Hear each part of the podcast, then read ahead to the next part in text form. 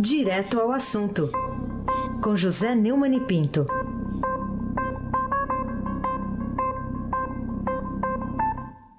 Neumani, bom dia. Bom dia, Raíssen Abac, o craque. Bom dia, Almirante Nelson e o seu pedalinho. Bom dia, Diego Henrique de Carvalho. Bom dia, Moacir Biasi. Bom dia, Clã Bonfim, Emanuel, Alice Isadora. Bom dia, melhor ouvinte, ouvinte da Rádio Eldorado. 107,3 FM. Aí se abaque o craque.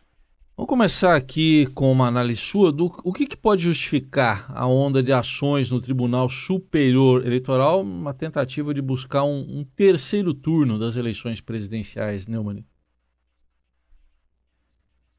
É, uma, uma reportagem do Gustavo Moura, do Estadão lá em Brasília, está mostrando que até agora a tentativa de criar um terceiro turno das eleições de outubro de 2018 fracassaram né, no Tribunal Superior Eleitoral. Desde o fim da campanha, o tribunal já arquivou cinco ações que apuravam suspeitas de irregularidades, é, tanto no, no lado do Jair Bolsonaro, que venceu, quanto do Fernando Haddad, é, o poste do Lula que perdeu. É, integrantes do tribunal né, foram ouvidos pelo repórter e afirmaram que as apurações não levantaram provas suficientes. É, o, a justiça eleitoral não é propriamente um, um lugar é, onde se faz justiça. É, é, aquilo é uma verdadeira. é um valhaculto da impunidade. Mas, de qualquer maneira, o desrespeito à vontade popular é o que é, estimula, é o que incentiva essa ação né, das elites partidárias, sempre em busca de contestar o povo. O resultado das eleições, a tentativa de fazer um terceiro turno eleitoral, são manifestações disso aí, mas há outras manifestações, como, por exemplo, o desdém, o desprezo que os congressistas eleitos e empossados têm em relação às decisões majoritárias do povo. Como eles são eleitos pelo sistema proporcional na Câmara e Estado por Estado no Senado, eles formam um clube privado e isso é mais do que um terceiro turno. Isso é, o terceiro turno procura ser um golpe da vontade popular.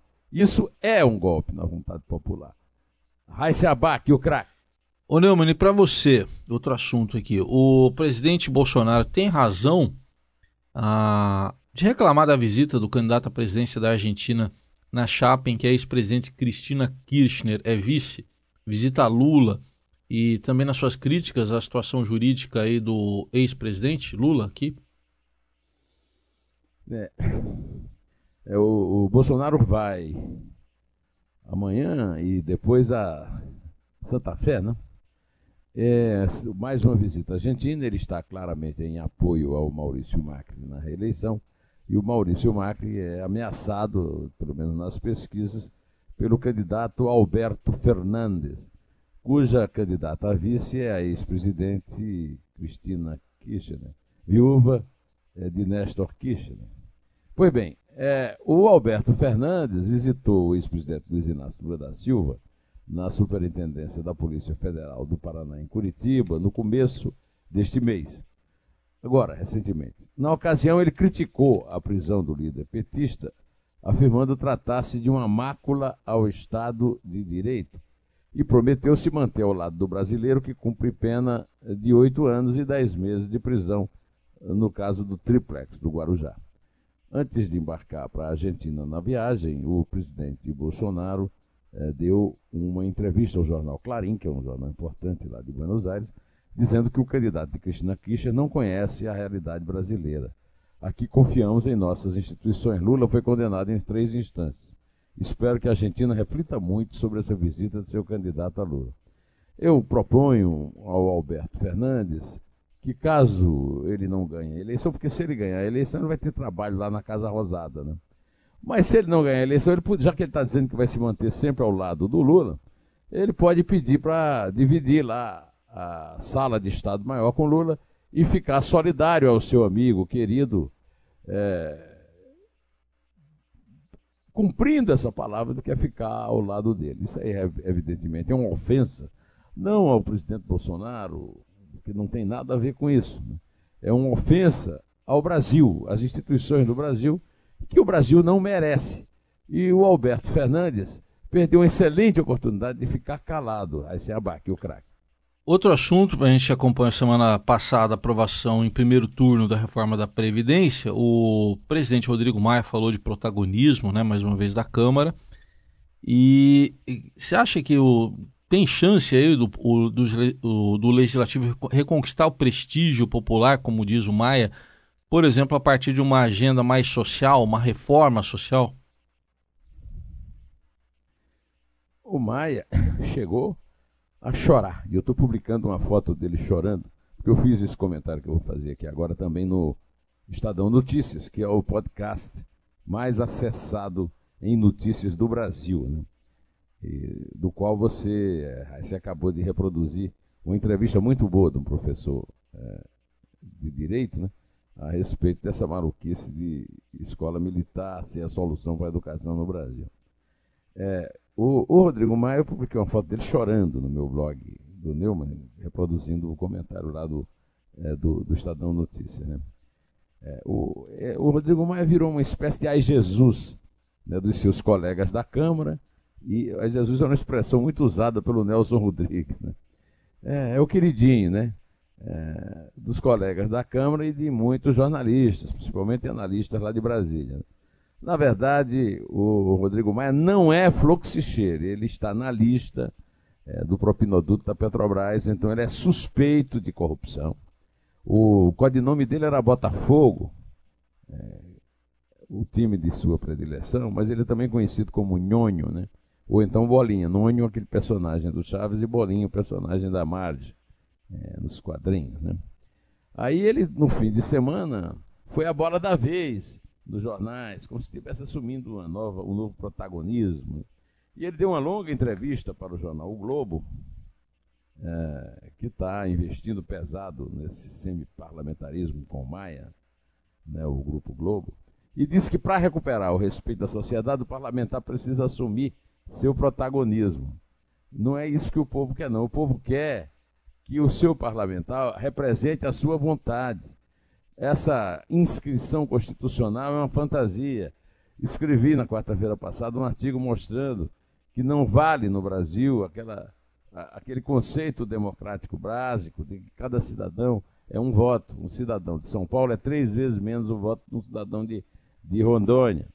É, ele disse também que quer que o governo dê certo. Nisso aí, ele está de acordo com a população, não porque a população é bolsonarista, não mesmo quem não é bolsonarista, devia torcer para o governo dar certo, porque todo mundo é atingido se o governo fracassar, e é o primeiro a ser atingido. Agora, quem apoia o fundo Calião aí com 2,7 bi eleitoral, 2 bi a mais do, do absurdo que já é o de 1,7, não pode ser representante da moralidade e, e, e, do protagonismo do Congresso. Eisenbach, o craque.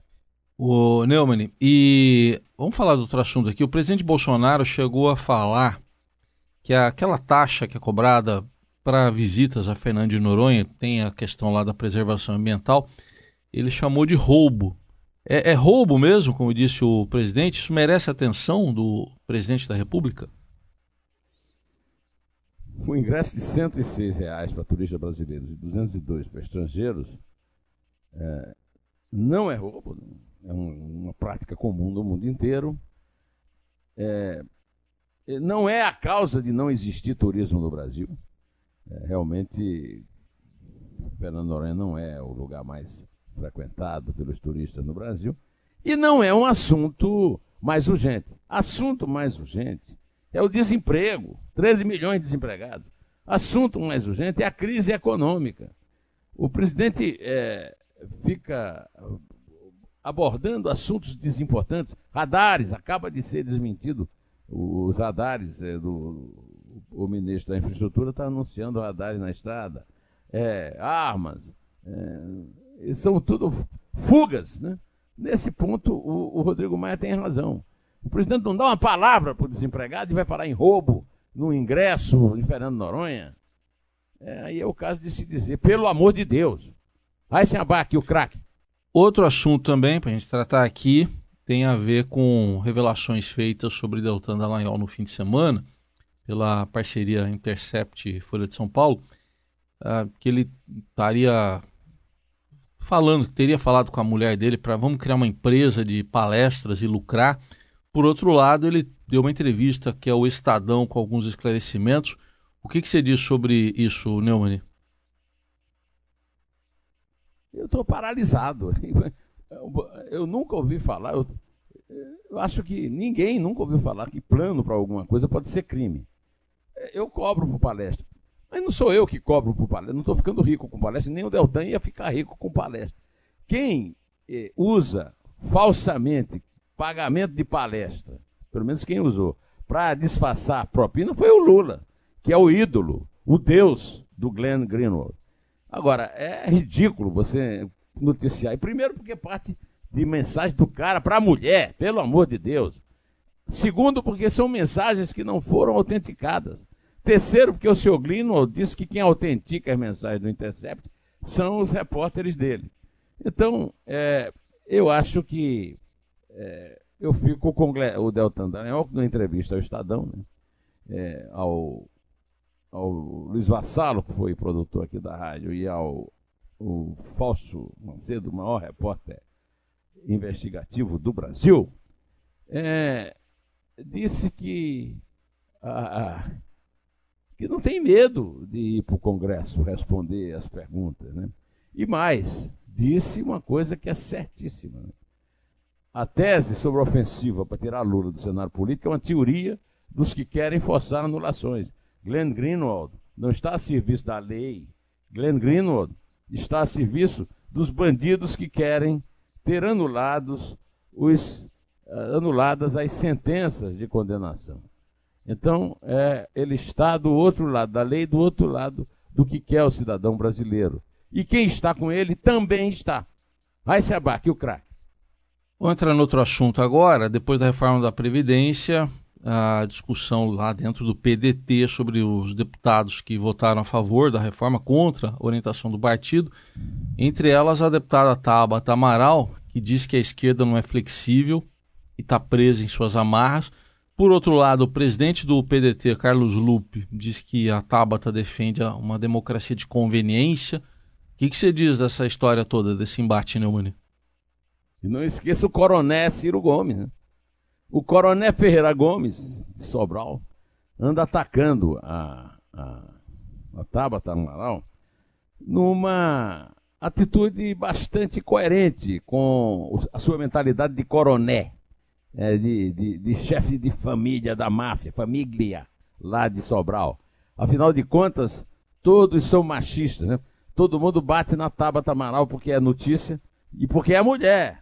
Então eles acham que pode bater na mulher. Carlos Lupe, pelo amor de Deus. Carlos Lupe foi o, o, o, o chefão de um dos processos mais danosos ao erário, que é o processo da multiplicação de sindicatos, é, de licenças para sindicatos no Ministério do Trabalho, que a própria Dilma, que o tinha nomeado ministro, tirou do, do Ministério, tirou os seus representantes para depois colocar de novo, para ter o apoio do PDT a, Tabata está certa e eu assumo como e concordo com ela, com o que ela escreveu na Folha de São Paulo, no seu espaço semanal, é, no artigo A Ousadia de ir além das amarras ideológicas. Muitos partidos já não representam de fato a sociedade, mas somente alguns de seu nicho, seus nichos. Eu diria, Tabata, na verdade, todos os partidos. É, não, não há no espectro partidário brasileiro o próprio fato de existir partido demais é uma prova disso. Segundo a Tabata, a extrema esquerda não admite flexibilidade alguma de posicionamento, pois está enclausurada em suas amarras. No entanto, uma parcela da centro-esquerda quer dialogar com o contexto e a sociedade e caminha para se modernizar. Nisso nos fiamos, nós que temos convicções sociais fortes. Olhamos para o futuro do Brasil enfrentando o desafio urgente de termos crescimento sustentável condição para a consolidação da justiça social. Nessa briga é muito fácil estar do lado da Tabata. Você conhece alguém que está do lado do Ciro e do Lupe? Raíssa Abac. Pois é. é. Vamos falar também, queria um comentário seu sobre. Teve, tem um filme aí fazendo muito sucesso, né? O Democracia em Vertigem. Mas saiu um comentário, uma análise aí do poeta Astier Basílio no Estado da Arte, no portal do Estadão. Queria que você falasse um pouco sobre isso. O Estado da Arte é um excelente portal do Estadão. O Astier Basílio, que eu conheço desde menino, lá em Campina Grande, é de uma geração bem diferente da minha e participa de é, disputas de repente com o Braulio Tavares, gênio do teatro brasileiro, né, por é, é, internet. E é o é, jornalista, poeta, ficcionista e dramaturgo. Como dramaturgo venceu o prêmio Funat de dramaturgia em 2014. E ele é, escreveu um texto muito bom, um texto que é grande, muito bom é, no, é, no, no Estado da Arte sobre esse documentário Democracia em Vertigem, da Petra Costa. É, o, o Astier eh, detona fotograma por fotograma, fala por fala, depoimento por depoimento. É, o, o filme Democracia em Vertigem é uma fantasia da esquerda, né? É, que eh, no fim do seu texto, o, o Astier lembra é, que o, o, o, documentário termina com imagens de Ricardo Stuckert, é, da, de dentro do Palácio do Planalto. Ricardo é um excelente fotógrafo, é o fotógrafo oficial do ex-presidente Lula. E o, o, o Astier, que procura assim, os, os detalhes, lembra que o filme começa é, com o Petra mostrando a Brasília em 1979 e o presidente era o Figueiredo. E o fotógrafo oficial era Eduardo Stuckert, o pai de Stuckert, era o Estucão e o Estuquinho. Né? Curiosamente, segundo o, Astier, eram os três únicos presidentes que sorriram em fotos oficiais: o Figueiredo, o Lula e a Dilma. Né? Com um Stuckert atrás da lente. Em relação a, a Petra Costa, ela é filha de Marília, Marília Andrade, que o, o, o Astier diz claramente que é uma família de serviçais do poder e que ela quer mostrar como uma, uma família eh, de grandes socialistas, né, interessados no povo e no socialismo. É, os tios paternos e o avô, fundadores da Andrade Gutierrez, eram simpatizantes do integralismo. Né? Então ela sempre trazia uma pergunta de algibeira quando se encontrava com o chefe do Partido Comunista. E minha família, que é da burguesia nacional e é inimiga ou aliada? Bom, a Petra é filha de Marília Andrade, é, que morava em Paris com ela, Petra, e o seu então marido Luiz Favre, aquele mesmo que se casou com Marta Suplicy. Lurian, a filha do Lula, ficou lá no apartamento deles em Paris. E o Lula pagou o favor é, que o, o, o, Luiz Favre fez hospedando a filha, mantendo Cesare Battisti, um criminoso, um assassino cruel, e que está agora num presídio de segurança máxima do qual nunca ninguém fugiu, cumprindo pena pelos seus crimes na Itália, porque o PT caiu no Brasil. Se não tivesse caído, o protegido de Marina Andrade, a mãe da cineasta, é, estaria solta lá, tomando cachaça no, no, litoral sul. Agora ele tem em Massama, na cidade de Oristamo, na ilha da Sardenha, da qual ninguém fugiu. Eu recomendo muito a leitura do texto uh, do Achei e recomendo em geral os textos do Estado da Arte. Aí se abaque o craque. E para a gente fechar, um comentário seu sobre uma, uh, um, um destaque aqui do blog do Neumann em relação ao combate à corrupção recuperação judicial também, com o tema polêmico aí mais recentemente envolvendo o caso da Odebrecht, e que quem falou sobre tudo isso foi o ministro do Tribunal de Contas da União, o Bruno Dantas. O que, que você conta aí pra gente? O Bruno Dantas era minoritário na, no julgamento do Tribunal de Contas da União sobre o bloqueio dos bens pessoais de Marcelo e Emílio Odebrecht.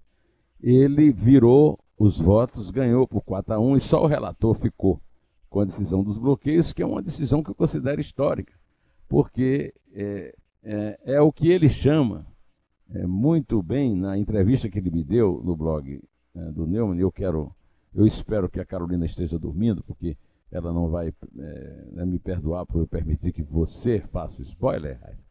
Mas, de qualquer maneira, nessa entrevista, o Bruno Dantas é, constata é, que a macrocorrupção, as macro-irregularidades verificadas no Brasil só foram possíveis porque os sistemas de controle foram muito falhos.